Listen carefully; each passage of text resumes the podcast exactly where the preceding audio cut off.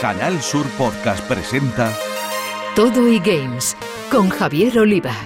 Bienvenidos apasionados gamers. Arrancamos Todo y Games, ya sabéis, un contenido exclusivo en podcast de Canal Sur Radio en el que abordamos toda la actualidad de los eSports y los videojuegos en general con una especial atención a lo que se juega en Andalucía.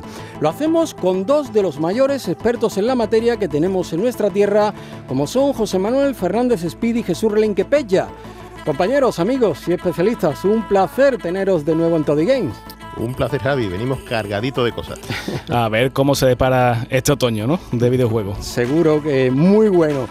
Eh, para este Toddy Game tenemos muchas cosas interesantes, así que vamos ya con nuestro sumario.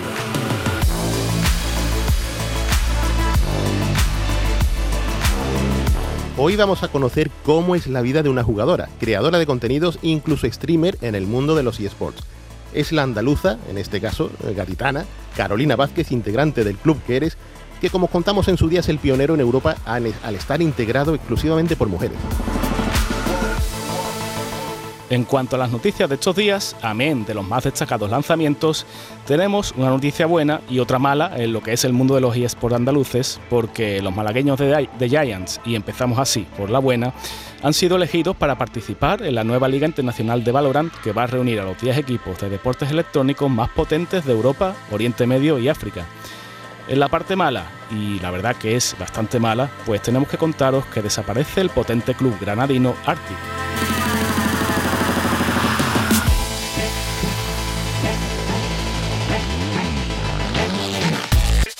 Vamos a recuperar el buen sabor de boca con una mejor noticia que otra vez nos llega desde Granada. Y esta vez es el lanzamiento para las mejores plataformas de Oxide Room 104, el videojuego terrorífico del estudio granadino Wildsphere. Y bueno, nos dará todos los detalles su CMO Jorge Hidalgo.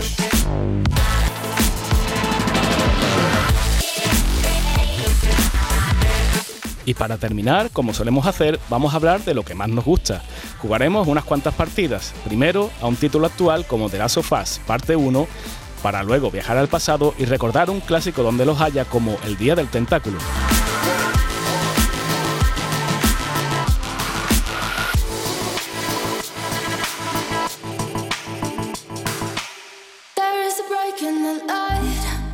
Para nuestro espacio de eSport volvemos una vez más a hablar del que es el primer club femenino de Europa. Ya sabéis, se trata de Queres.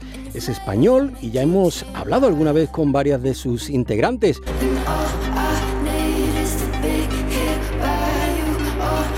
Hoy recibimos a una gaditana que se unió al club hace unos meses. Ella es Carolina Vázquez. Carolina, ¿qué tal? Muy buena, bienvenida. Buenas, ¿qué tal?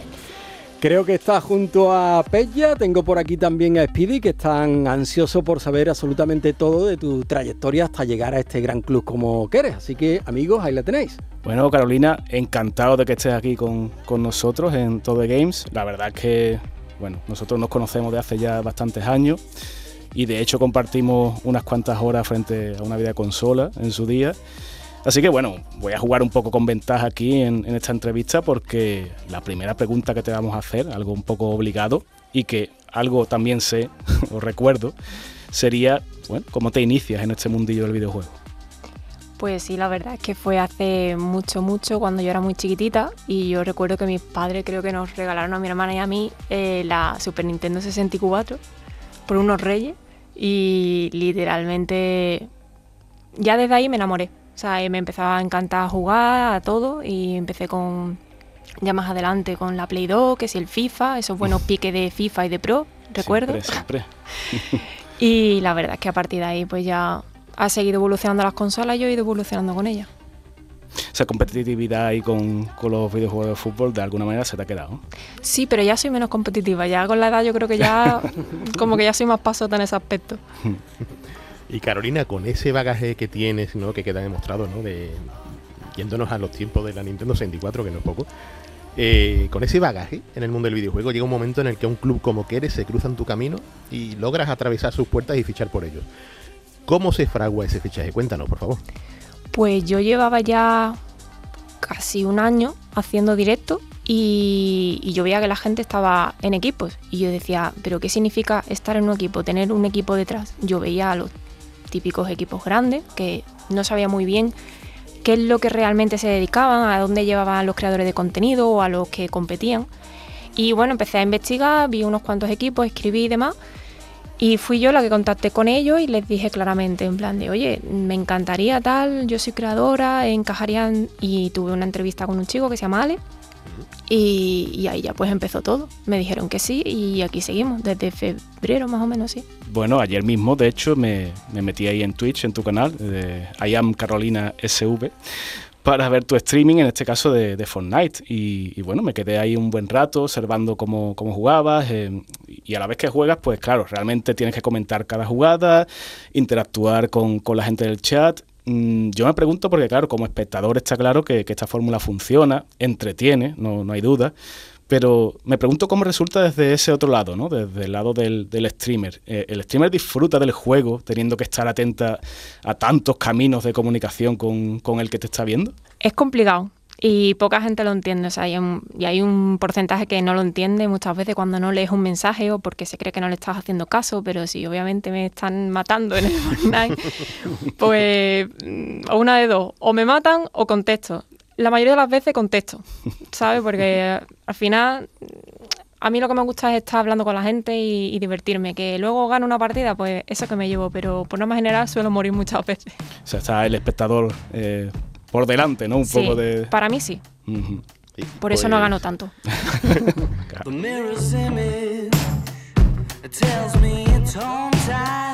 En este sentido, Carolina, eh, una pregunta que le lanzamos a tus compañeras de Keres cuando vinieron la última vez aquí a Toddy Games, iba en el sentido de, bueno, esas actitudes de cierto sector del público jugón que ya huele a rancio y que a día de hoy pues parece que no acaba de comprender que, haya tantas mujeres jugando, ¿no? Por desgracia esa mentalidad eh, tan retrógrada existe a día de hoy, ¿no? Y participando activamente en retransmisiones, partidas multijugador, ¿tú has sufrido algún tipo de actitud irrespetuosa por el hecho de ser mujer? Sí. Vaya. Obviamente sí, la verdad es que siempre hay el, típico comentario de eres muy mala o qué haces aquí, por qué no estás fregando.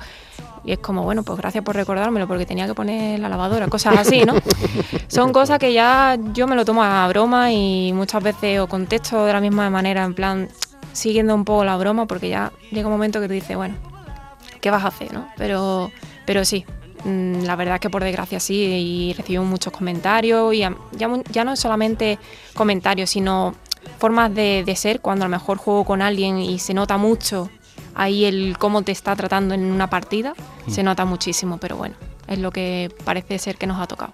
Pero hay que comprender, hay que pensar en lo penosa que debe ser la vida de estas personas. Que sí, la verdad es que sí. Para llegar ahí, telita, ¿eh? Mm. Bueno, a ver, esperemos que, poco a poco se vaya avanzando en ese sentido, aunque está claro que, está complicado. Cambiando un poco de tema, eh, Carolina, y, centrándonos un poco en tu horizonte laboral, ¿no? porque tú actualmente eh, estás trabajando eh, con marketing digital, social media, que, bueno, ¿cómo compaginas ese desempeño laboral con esas sesiones de streaming? ¿no? Porque quizás, quizás hay algunos puntos en común ¿no? entre uno, un mundo y el otro yo te diría que hay todo en común, prácticamente. O sea, yo todo lo que mm, aprendo en el trabajo, por así decirte, muchas veces lo aplico en los directos, incluso viceversa. Muchas veces estoy en directo y digo, hostia, esto está genial para un cliente que no sé qué. Y muchas veces es como que la mente que nunca para. O sea, estoy haciendo una cosa, pero estoy pensando en la otra.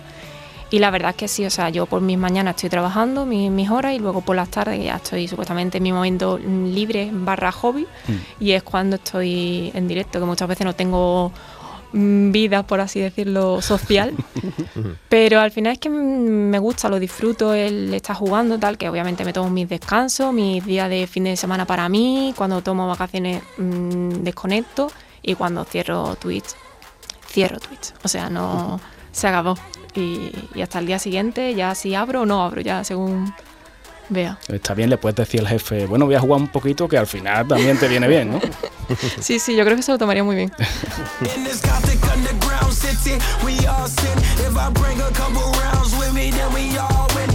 Pues en relación de nueva a Keres, al que pertenece, eh, tal como nos contaron la última vez, pues nació en pandemia, ¿no? En plena pandemia. La cosa es si habéis celebrado ya algún tipo de reunión presencial, algún evento en el que os hayáis ya reunido para jugar, streamear, competir. Que por cierto me encontré a tus compañeras, las que estuvieron aquí en el programa en, la última Game Polis, Y fue un ratito muy bueno. Me, me, abanicaron y todo porque hacía un calor. llevaban un pedazo de abanico, digo, por favor. Sí, pues ah, yo sé que han quedado alguna vez para cuando se presentó las camisetas de este año y tal, eh, quedaron y tal para grabar y todo eso, y luego lo que tú dices allí en la, en la Gamépoli. Yo no he podido ir en, ambas ocasiones por trabajo y demás, y la verdad es que me da pena, pero sí que es cierto que, que, algunas que las tengo en Sevilla, a ver si las veo, y si no, pues a ver si se hace una quedadita pronto en Madrid o algo de eso. Eh, a ver, Carolina, eh, hemos comentado antes un poco por encima el tema de, del videojuego de fútbol, de FIFA, de Pro. No quiero que se me pase porque, a ver, yo sé que tú eres muy amante del, Real Madrid, sobre todo de, ese ídolo, ¿no? De Raúl González Blanco. Yo también, también es mi ídolo, ¿eh? Que, que quede por delante. Pero lo introduzco aquí porque me va a servir para hacerte una, una pregunta particular, ¿no? Porque a veces puede ser que las estrellas de los eSports los que cachean, los que compiten, ¿no? de alguna manera sean encumbrados como, como figuras, ¿no? figuras mediáticas quizás a su manera, a la altura de lo que fue en su día eh, Raúl. ¿Tú crees que este fenómeno de los eSports em, puede compararse ya a día de hoy con, con, el deporte rey que mueve tantas masas ¿no? como, como el fútbol? Yo te diría de que sí, Obviamente sí, porque de hecho muchos, hasta muchos futbolistas, véase Piqué, Borja Iglesias, el Kun, están metidos todos en Twitch. O sea, es que al final tú miras ahí en, la cúspide y los que están ahí arriba son la mayoría futbolistas. Por algo será, ¿no? Por algo será, por algo será. Mm. Y además muchos futbolistas tienen sus equipos de, fútbol, mm. de, de fútbol de, de eSport. Casemiro, eh, César Aspilicueta, mm. ahora mismo si no, bueno, Piqué, y, al final yo creo que sí, que, todos los que están, todos los creadores de contenido, mm, streamers y demás, al final van llegando ahí arriba, van llegando ahí arriba y yo creo que se puede totalmente comparar en otro ámbito, pero yo creo que casi que sí. Eso es lo que va a tener que hacer OPTX. eh, pues acerca de la competición, ¿tú te has escrito, Carolina, en algún tipo de torneo ya o liga con Keres? ¿O quizá tal vez más lo tuyo es el streaming, el entretenimiento puro y duro, así a través de la pantalla? Mira, esa misma pregunta me la hicieron cuando hice la, entrevista con, con, Ale, con el chico que me la hizo de Quere, y, mi respuesta fue a día de hoy que no. Eh, competir son muchas horas, muchas horas de practicar, practicar, practicar, horas que yo a día de hoy no tengo, porque tengo otro trabajo. Si me dedicase esto al 100%, pues sí, me metería, porque, a ver, yo creo que mala no soy. Tampoco buena, pero mala no soy. y, pero no, o sea, a día de hoy no me, a lo mejor en un futuro nunca se sabe dónde puede acabar esto, pero a día de hoy te dirá que no. Bueno, pues a ver qué le depara el futuro a Carolina Vázquez, esta gaditana, una de las integrantes de ese maravilloso proyecto que es Queres, reivindicación de la mujer en la creación de contenidos y la competición de videojuegos. Enhorabuena Carolina y muchísimas gracias por estar este ratito con Toby Games. Muchas gracias y gracias a vosotros por invitarme. En Canal Sur Podcast todo y Games. Momento ahora para repasar la actualidad marcada, como casi siempre, por los incesantes lanzamientos de videojuegos y que no pare. Pero también por una mala noticia que ha conmocionado al mundillo de los eSports a nivel nacional, pero sobre todo en el ámbito andaluz. Contadnos, compis. Bueno, pues a ver, vamos a comenzar esta vez hablando de un juego que es muy peculiar y ya salió hace, hace unas semanas, pero que creemos que merece la pena bueno, comentar lo que nos ofrece sobre todo por esa originalidad, En un, bueno, en un panorama, en un mercado tan saturado de, los, eh, los, típicos videojuegos de siempre, pues el Cult of the Lump, que es el nombre de, este título desarrollado por Massive Monster y distribuido por Devolver Digital, pues trae un planteamiento eh, tan básico y, tan simple como una secta, una secta satánica que lidera un cordero.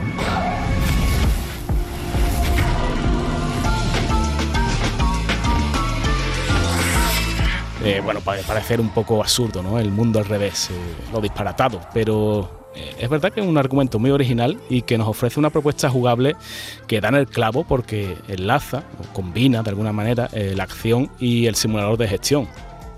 yo qué sé, algo así como Los Sims crea tu propia secta, ¿no? Para entendernos. Pero la verdad que tiene mucho arte, ¿no? mezcla lo grotesco y lo macabro con gotas de humor negro cáustico prácticamente y una profundidad de juego que, nos engancha eh, durante horas. Así que recomendado y, una muestra más de que el universo del videojuego, en este caso indie, pues nos depara sorpresas que tranquilamente podrían llenar ese hueco que a menudo dejamos para, bueno, el típico triple A de turno, este que sale siempre por noviembre o diciembre, ¿no? Cada año y, que parece que cada, vez nos cuesta más eh, verlo, ¿no? Ese pelotazo de, alto presupuesto que seguramente debido precisamente a eso, ¿no? A, lo que cuestan los juegos triple A, pues cada vez eh, se separa más en el tiempo y, bueno, no sé, de vez en cuando también decepciona, ¿no? No sé qué, qué piensa Spirit de eso, pero, pero es verdad que lo indie siempre es una alternativa muy, muy válida. No, claro, y lo indie al fin y al cabo es un goteo que tenemos ahí de forma continua, ¿no? Con desarrolladores con ideas que están en ebullición siempre. Y como es en este caso del Cult of the Lamb, pues salen cosas muy, muy interesantes, ¿no? muy simpáticas.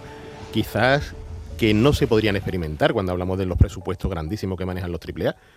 Pero bueno, ahí está que también pasan cosas con los AAA, ¿no? Como lo que ha pasado recientemente con ese, podríamos decir, uno de los juegos más esperados de, todo lo que tenemos en el horizonte, que es ese GTA 6 de Rockstar.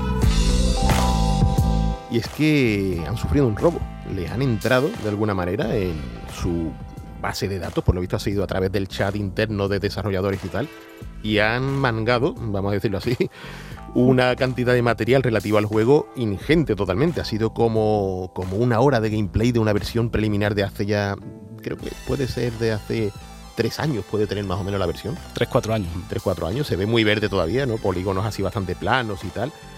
Y, bueno, ha suscitado todo tipo de comentarios de gente diciendo, oh, qué, mal se ve, qué porquería. estamos hablando de un juego que tiene todavía mucho por delante y, y, en fin, es una versión de hace años, ¿no? Que, en este sentido es curioso, ¿no? Interesante como eh, gran parte de la comunidad del videojuego, desarrolladoras de peso, ¿no? Se han volcado para apoyar a Rockstar y compañías como, con renombre, ¿no? Como Remedy, Naughty Dog o precisamente Massive Monster, los del Cult of the Lamp, pues han enseñado material de sus juegos, ¿no? De juegos, o sea, precisamente como este, ¿no? Como Uncharted, Control en sus versiones previas, donde se ven prácticamente bloques gráficos en lugar de escenario y para solidarizarse ¿no? con una Rockstar que, que, en fin, no creo que realmente que esto afecte en absoluto al desarrollo, pero que este tipo de filtraciones, como ya ocurriera con, con The Witcher 3, por ejemplo, eh, con Half-Life 2, con Doom 3, que, bueno, yo recuerdo que me bajé esa versión, que se filtró de Doom 3 que se movía a 3 imágenes por segundo más o menos.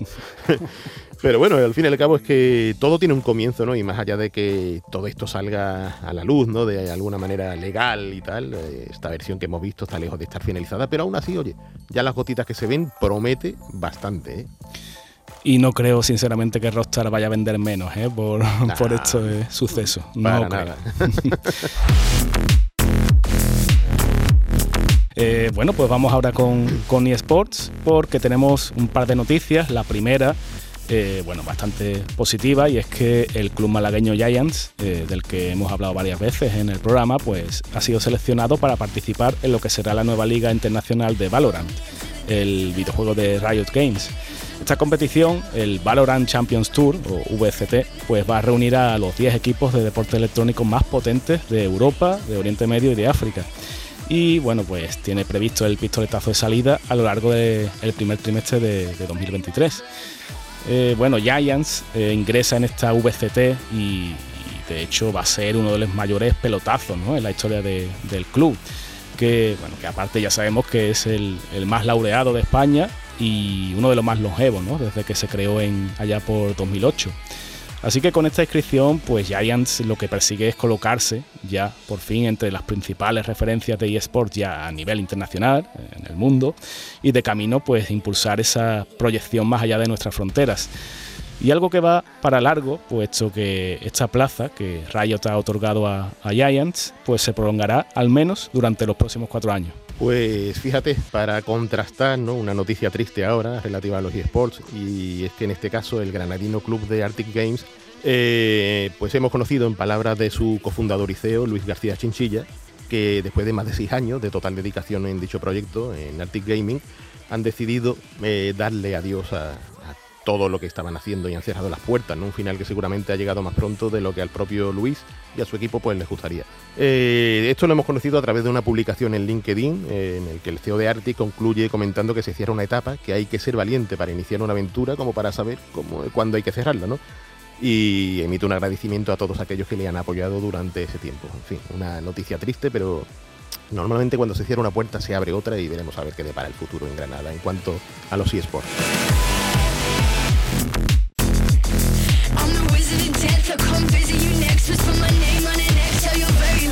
Todo e Games con Javier Oliva. Cada trabajado juego que sale de un estudio andaluz, en este caso de Granada, es un orgullo para toda la familia de Todo Games. Y cuando tiene la calidad de Osai Room 104, merece la pena que dediquemos buena parte de nuestro tiempo a saber más sobre este videojuego.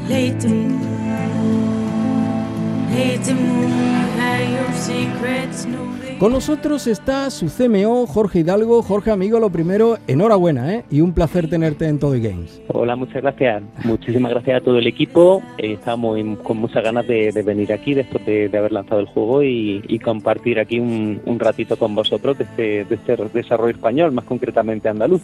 bueno, pues fenomenal. Yo tengo a Pelle y a Speedy que están encantados con el juego, llevan hablando de este juego durante muchos días. Eh, así que, mm, venga, compi, aquí tenéis a Jorge ya listo para hablaros de Osai Room 104. Jorge, eh, bienvenido. La verdad que eh, es un pelotazo, ¿no?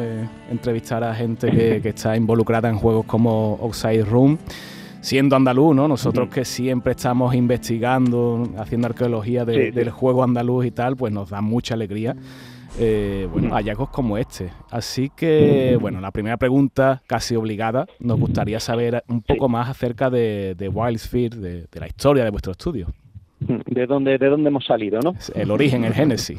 Venga, pues vamos, vamos a contar un poquito. A ver, yo, yo llevo trabajando con, con, las redes y el marketing de, de, de pues alrededor de un año y medio. Yo ya conocía a Miguel, al fundador, y a Irene, los, fundadores de la empresa, y ya tenía yo una muy buena relación de amistad con ellos. Esto empezó hace muchos años ya jugando a videojuegos y, ya di el paso yo a, formar parte de su, de su talentoso equipo. Pues esta gente se ha movido mucho en el mundillo de los videojuegos. Empezó Miguel con Blue Shadow Games para, para móvil, empezamos a hacer cositas para Android y demás, y, bueno, y hicieron los, sus primeros pinitos. Y hace ya unos 10 o 12 años se pasaron ya a lo que era la parte de las consolas, se le quedó un poquito pequeñito lo que era el tema de, de móvil, y, lo que les gustaba a ellos que era desarrollar juegos para, para máquinas más potentes, para PC y videoconsolas, ya es cuando nació Wild Sphere, hace unos 10-12 años empezamos empezamos a, a trabajar con consola y PC y siempre hemos sido un equipo muy pequeñito ha habido momentos en los que ha crecido. Hubo un momento hace años que, tuvimos que irnos de aquí de Granada mm. y, y, el equipo estuvo afincado en Valencia durante un tiempo. Allí desarrollamos Timothy versus de Alien y un par de proyectos más. Y al final pues hemos vuelto aquí un poquito a, los orígenes, a, los orígenes andaluces y mantenemos todavía parte del equipo en, Valencia. Tenemos un compañero en, Valencia, en, Jaén, una compañera en Valencia y el resto estamos aquí en Granada. Hemos vuelto al origen. Qué bien, bueno.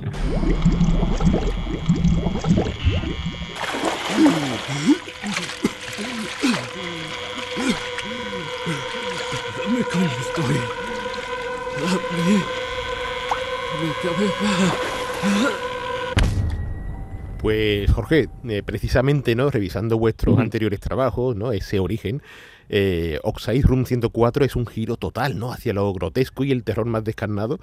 Y, y bueno, se, nosotros como jugones, ¿no? Respiramos inmediatamente ese aire a los Silent Hill, ¿no? Totalmente innegable que, la verdad que con el anhelo que tenemos de, esa franquicia, pues nos ha venido este Oxide como anillo al dedo, ¿no? Ha sido maravilloso. Pero la cosa es, ¿cómo llegasteis a la idea de este juego? Sobre todo con los precedentes, digamos, tan amables, ¿no? Por así decirlo. Correcto, de, de, dónde venimos y a dónde vamos, ¿no? Porque hemos acabado, hemos empezado con juegos cartoon, dibujos y demás, hemos hecho de todo y hemos acabado metidos aquí en el terror un poquito más visceral, ¿no? Sí. Pues os comento, eh, nosotros somos muy curiosos, muy curiosos, un equipo muy curioso y, la verdad es que son muy talentosos eh, los miembros del equipo, es un equipo muy polifacético y no nos gusta encasillarnos en nada. Entonces esto es lo que llevó efectivamente después de, muchos juegos, hemos probado un poquito de todo, tenemos un juego de cantar, que es el Tu cara me suena, eh, tenemos a nuestro gangster Timothy, que es un juego de plataformas, así en blanco y negro, con toques coloristas, hemos hecho juegos de plataformas, arcades, hemos hecho un poquito de todo. Eh, vino el momento del terror porque nos apetecía probar algo diferente y era una asignatura pendiente que teníamos. Miguel, el, el, jefe, el jefe o el expert, Irene, que es la jefa, es un poquito más de, plataforma, pero el jefe se le antojó un juego de terror, teníamos muchas ganas. Y, y esto sobre todo porque hemos sido siempre muy jugadores y, le hemos dado todos los palos, pero hemos respirado mucho Silent Hill y mucho Resident Evil con la edad que tenemos pues lo vimos lo vimos esto llegar a PlayStation y, demás, Alone in the Dark, y, venimos un poco por ahí. Entonces, Oxide ha sido un poquito el tributo al terror por, por parte de, nuestra modesta aportación, en nuestra visión del terror. Nos falta un juego de terror y es un género que, en el que estamos muy a gusto, hemos caído muy a gusto.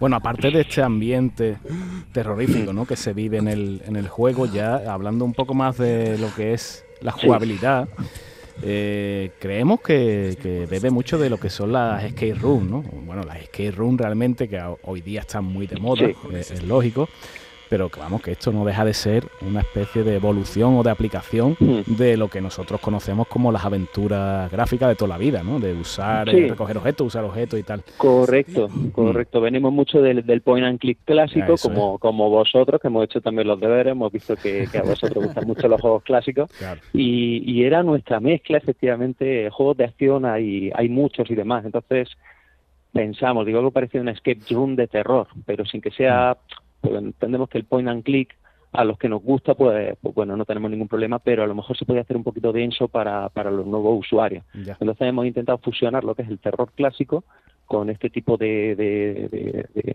de, mecánicas de escape room y demás y presentarlo de la manera más aterradora posible, ¿no? Con, la historia de, de, de 104 y, hmm. y el trato de Matthew en, en el Nightshade Motel, donde ocurre todo. Ya, como si fuera una, una especie de evolución, ¿no? Del género. Sí, empezó siendo un juego de terror, lo que pasa es que a Miguel le gusta mucho el, el, juego de autor. Él siempre piensa que, que, bueno, ya, ya tenemos aquí los AAA que se dedican los grandes a explotar todos los, los filones posibles y demás, pero claro, la originalidad, eh, lo que es el juego de autor, el intentar dar tu visión, eso es algo que, que yo creo que no se debe de perder, que puede ser más o menos comercial, depende del proyecto, pero pensamos que es necesario para avanzar y para innovar una cosa que nos han comentado mucho del juego es que es muy innovador con respecto a las mecánicas que, el jugador experimenta cuando muere y demás. Entonces, es una mezcla efectivamente entre un juego de terror, pero a la vez es un juego de autor. Es una cosa muy personal que se basa un poco en todas las vivencias, en este caso de Miguel, que, es el desarrollador que, lo ha llevado a cabo,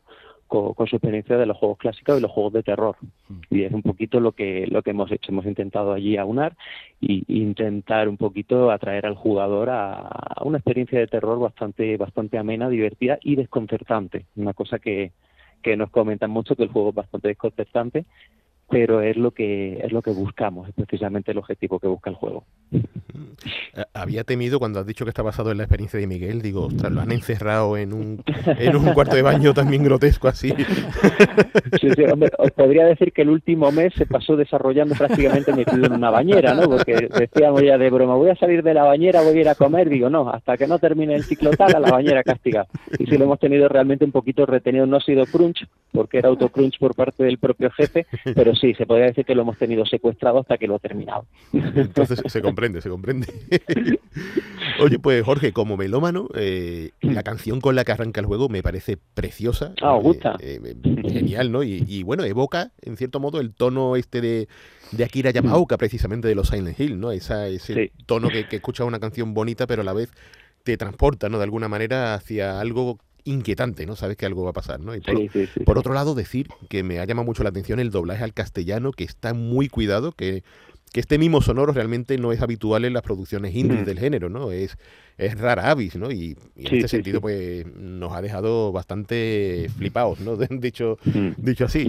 Así que, ¿cómo os habéis centrado en, o, mimado, ¿no? Que en, este detalle, ¿no? Tan poco habitual. El, aspecto musical, ¿no? Pues la parte del sonido la tenemos clara por parte de Adrián Berenguer de ANBR Music, con el que llevamos colaborando un montón de años. Es muy, muy amigo de, de, los, de los jefazos, de, de Irene y de Miguel y tienen una muy buena relación. Entonces Miguel tenía claro que, que la música la, la, iba a hacer Adrián. En este caso queríamos un tema vocal. Yo creo que porque Silent Hill lo teníamos nosotros también muy, muy arraigado dentro, ¿no? Y, y queríamos un tema vocal. También porque a los indies se les suele decir eso, que no prestamos atención a este tipo de detalles y tal. Y queríamos un poquito romper la norma y animar a la gente a, a tomar esta dirección. Que quieres tener un tema con, con, una vocalista femenina, pues no hay ningún problema, se puede solucionar. En este caso, la música la, la, la hizo Adrián. Eh, la letra es nuestra, la letra la compusieron Irene y Miguel, que habla un poquito, es un canto de sirena de lo que ocurre en el motel, una canción así muy dulce y tal, pero que realmente te está trayendo a, a una trampa, en este caso Offside. Sí. Y, y la, la, solista, la voz, eh, la vocalista, se llama Macarena, es la, la, pareja de Adrián, efectivamente, que hizo un magnífico trabajo y, y, nos encantó, nos enamoró la canción desde el primer momento. Y, y con el doblaje, pues tres cuartos de lo mismo, ya teniendo esa calidad, esa, esa calidad además digamos, un poquito patria de aquí, y su talento nacional. Y, y, no queríamos dejar a la gente sin, sin, un doblaje en castellano. Es muy raro, efectivamente, es muy difícil que un, que un pequeño estudio indie invierta en este tipo de recursos.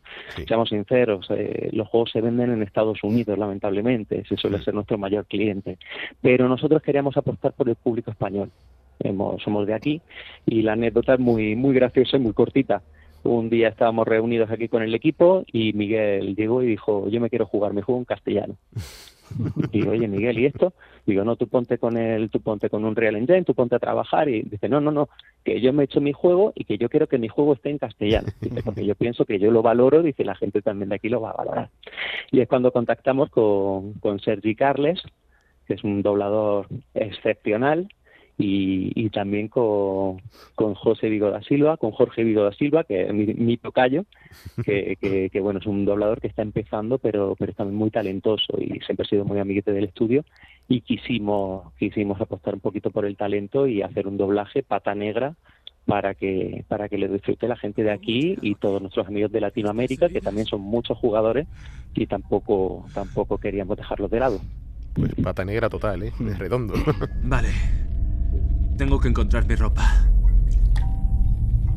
No pienso volver a meterme ahí. Toallas de algodón. Se ven un poco sucias. Un bote de metal. No. Sales de baño. El bote parece algo oxidado. Bueno, Jorge, hay un momento. Mmm, vamos a hacer un poco de spoiler, ¿vale? Pero es muy, muy. Claro, claro. Es algo que, que, ocurre, bueno, en los primeros compases y tal, tampoco relevante para la trama, pero tenemos que, que, comentarlo, ¿no? Y es ese momento en el que el protagonista, bueno, pues puede interaccionar con, con el váter y, y, puede orinar, ¿no? Tranquilamente. Sí, sí, Incluso sí, la cámara, pues hay un momento que la cámara enfoca al miembro y, y se ve claramente, ¿no? Eh, parece que estoy diciendo aquí una barbaridad, pero en realidad es algo súper natural, vamos. sí, sí, imagínate que no pudiéramos hacer eso, ¿no? Es tontería, es algo claro. fisiológico. Sin embargo, tú sabes, y todo el mundo, todos nuestros oyentes saben que es algo que, que podría llamar la atención más allá de, de lo que es, ¿no? Eh, pues a lo sí. mejor viralizarse o, o decir, sí, oye, esto es polémico. polémico. a lo mejor claro, en exceso. Claro, claro, pero ¿hay alguna razón más allá de esto o quizás forma parte de, de esas cosas que tú has comentado que, que forman el juego de autor? ¿no? Efectivamente vamos por ahí. Miguel mm. tiene, tenía muy claro que, que, estas cosas hay que hacerlo natural. De hecho, le, esto lo hemos hablado mucho con respecto al mundo del cine. Vamos a poner un ejemplo, tú puedes tener una, una escena romántica, no estamos hablando de ningún tipo de escena explícita y tal, en una película. En una película es normal, está normalizado en literatura y demás, en, en las canciones de la radio, pero en los videojuegos no. Los videojuegos aquí vamos un pasito por detrás. Estamos efectivamente un poquito más eh, encima del punto de mirada muchas veces del sensor, ¿no? Eh, supongo que es lo que falta, es un poquito, un poquito de evolución. Eh, Miguel lo quería tratar como un tema muy natural. Entonces, para los que no conozcan el juego, pues eh, que es el protagonista, acude a una cita con un contacto a cerrar un tipo de, de, negocio turbio que tiene en un motel, un viejo motel de carretera. Y cuando llega a la recepción le dan un golpe, cae inconsciente y él despierta desnudo y herido dentro de la bañera. Bueno, pues claro, esto queríamos tratarlo con naturalidad. Digo, no vamos a meter al pobre Matthew, digo, encima que, que, que le han pegado y lo han dejado allí, no lo voy a meter encima con la ropa mojada, ¿no? Entonces el tío está, el chico está desnudo allí en la habitación. Entonces no nos recreamos, pero efectivamente el juego es en primera persona, pero si miras hacia abajo y tal, pues bueno, se puede ver efectivamente un poquito por lo que vemos todos cuando vamos a la ducha. Unos más, otros menos. Totalmente, La opción era ponerle un bañador y no nos poníamos de acuerdo el color, así que quedó desnudo. Lo que, lo que sí hemos metido es un modo stream safe, porque también es un juego que, se está streameando mucho, la gente que los creadores de contenido lo, han cogido con muchas ganas, mm. y para que no tengan problemas con las distintas plataformas, hemos activado un modo que desde opciones lo puedes poner y pixelaría un poquito este tipo de, este tipo de planos. Son planos de desnude parcial, ya te digo, sin ningún tipo de, segundas intenciones. Era algo muy natural y es lo que comentabais. Es algo más bien de, relacionado del tipo de juego de autor que es, de, que no queríamos, queríamos hacerlo lo más natural posible, presentarlo lo más natural posible. Parece que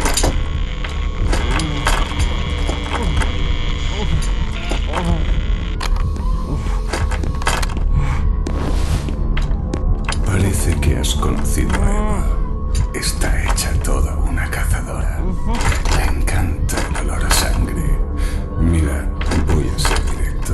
No tengo ningunas expectativas puestas en ti, pero por amor propio, no puedes hacerlo mejor. No puede ser que al mínimo rasguño te desangres y tengamos que empezar todo desde el principio.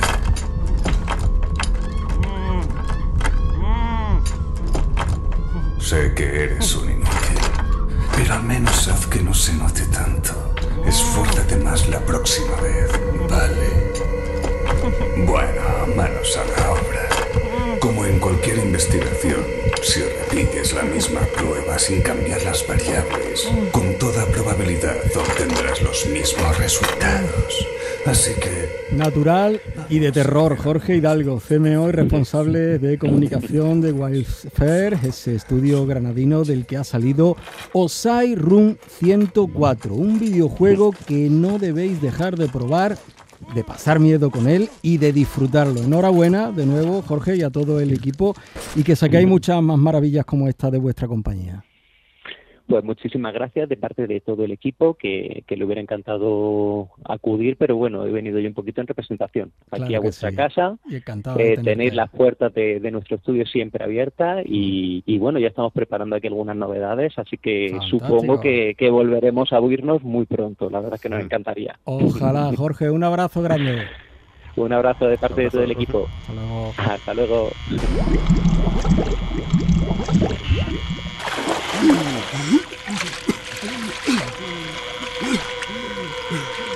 メかにストイラブリーメタメタ We grew rock with a rhythm. We grew rock, rock, rock, rock. Hemos repasado todo lo que debíais conocer sobre ese Osai Room 104 lanzado desde Granada y ahora toca coger los mandos para jugar a otros videojuegos. Uno de hoy y otro de ayer como siempre. ¿Cuáles son amigos? Pues el de hoy digamos que viene en parte del pasado porque es un remake o una remasterización, es una está en una diatriba ahí curiosa, ¿no? Este de Last of Us parte 1 que acaba de salir para PlayStation 5 y que bueno, realmente es el mismo juego que conocimos en su día en PlayStation 3 y en PlayStation 4 porque ha tenido ya otra iteración donde se mejoraban algunas de sus características, pero bueno, viene remozado con todo lo bueno eh, a nivel tecnológico que conocimos en su segunda parte, en este The Last of Us parte 2 que vimos en PlayStation 4 y que, bueno, nos dejó a todos alucinados, nos gustar más o menos su guion eh, en lo técnico, ¿no? Pues imagínate esa misma historia, ese mismo primer The Last of Us, tal cual, no ha variado nada prácticamente a nivel de guion, a nivel de, de escenarios, de recorrido, de mecánicas, pero con todo el plantel técnico audiovisual de esa segunda parte. Incluso mejorado, ¿no? Porque estamos hablando de un juego que sale exclusivamente en PlayStation 5 y bueno, esto es algo que se ve en la tasa de imágenes por segundo. El juego va suavísimo a 60 imágenes por segundo. Podemos ponerlo a 4K y es alucinante la tecnología implementada en cuanto a fluidos. Ves eh, ese agua, yo siempre hablo del soy el tonto del agua. ¿no? no, lo puedo evitar, pero es que veo un charco y me pongo con el, con el personaje a moverlo de izquierda a derecha. pero aquí es alucinante porque como han metido el ray tracing, ya sabéis la tecnología que aplica lo que es el reflejo real, ¿no? el efecto de la luz en, en la superficie y ves como el agua, por ejemplo, refleja todo el escenario y cuando te metes y ves que esas ondas a la vez modifican lo que es de forma natural el fluido, el escenario, es increíble, ¿no? impresionante. O ves, ves un espejo que está roto y ves que cada trozo del espejo realmente refleja, Refleja una parte. una parte de la realidad, ¿no? Muy bueno. eh, es impresionante. En ese sentido te quedas perdido en los escenarios mirando los coches como realmente también ese metal termina eh, teniendo reflejos naturales, ¿no? Y en ese sentido da igual que te sepas la historia, la mecánica del original, que al fin y al cabo por disfrutar solamente de, todo lo que te rodea, ¿no? Esa vegetación también implementada de otra manera, las texturas, los personajes con tal y como fueron definidos en la segunda parte, pues te pierdes en los detalles, ¿no? Es, es una pasada total que, bueno, se ve refrendada aún más porque, aunque la historia sea la misma, la mecánica eh, sea similar, ¿no? Ese- esa mezcla entre sigilo, terror y tiroteos, ¿no? Que está muy interesante con algún puzzle que otro escondido.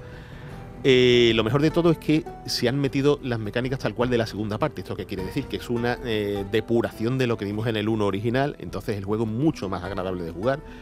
Eh, los tiroteos tienen una IA enemiga y amiga también, ¿no? De los compañeros que van con nuestro personaje mucho más definida. Entonces lo hace todo como mucho más diver- divertido, contundente, eh, salvaje, ¿no? Algún detalle en el escenario, como por ejemplo han metido en la zona de oficinas, eh, la oficina de la serie de Office, directamente tal cual, ¿no? Son detalles y guiños muy simpáticos.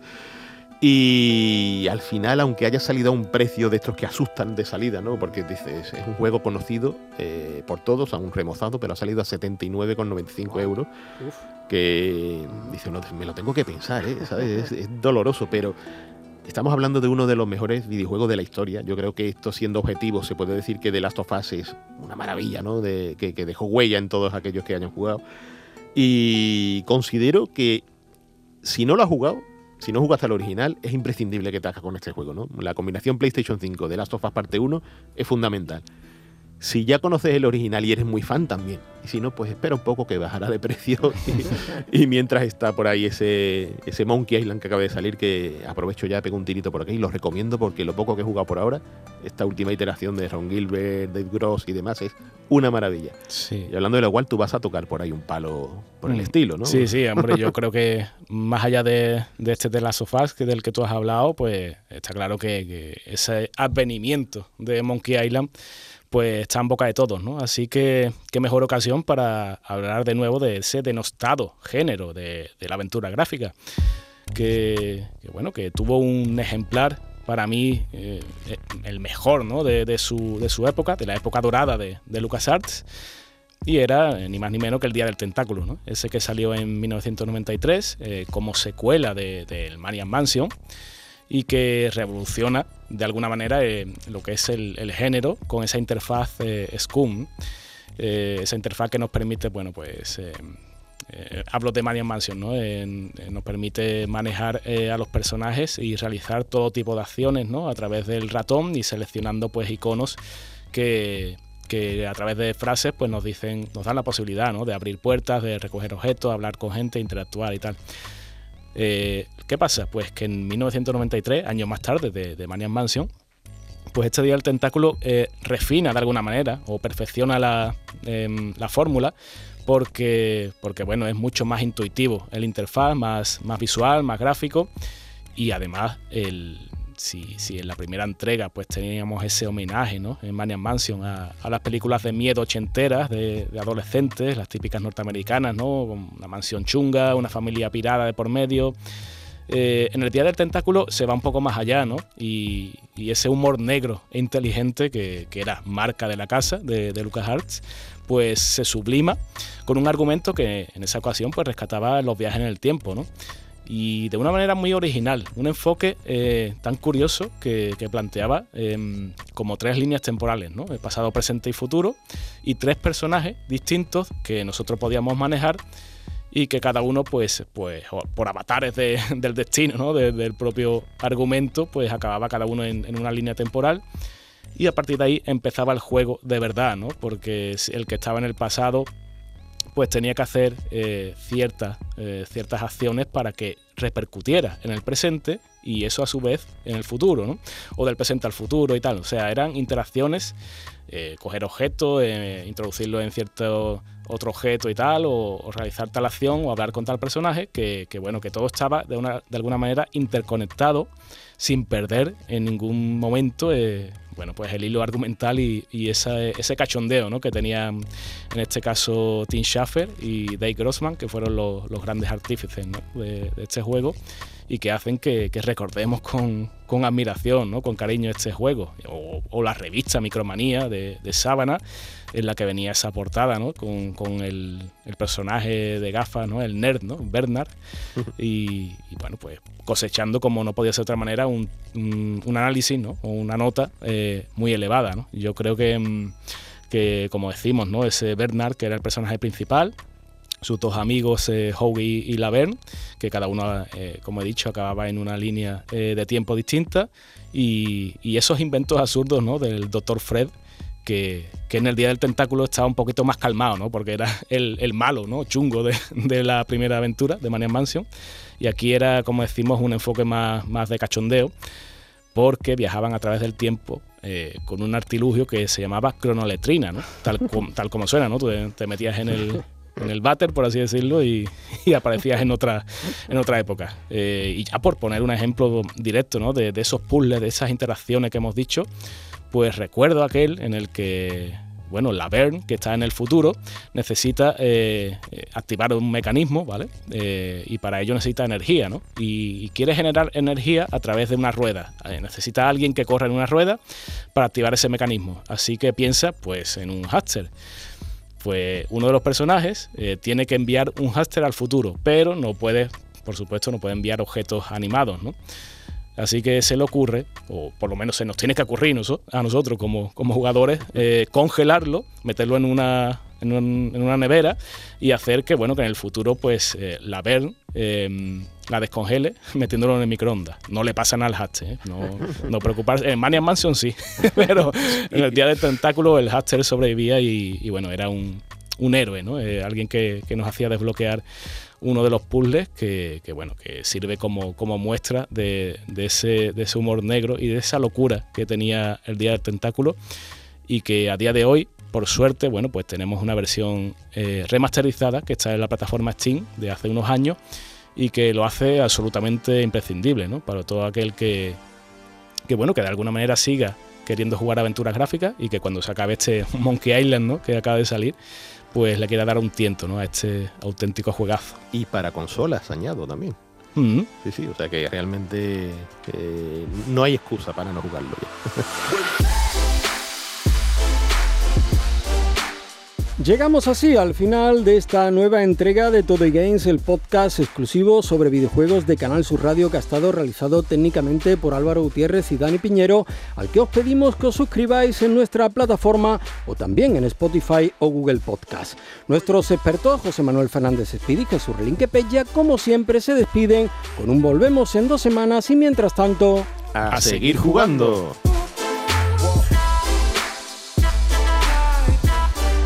En Canal Sur Podcast han escuchado todo e-games con Javier Oliva.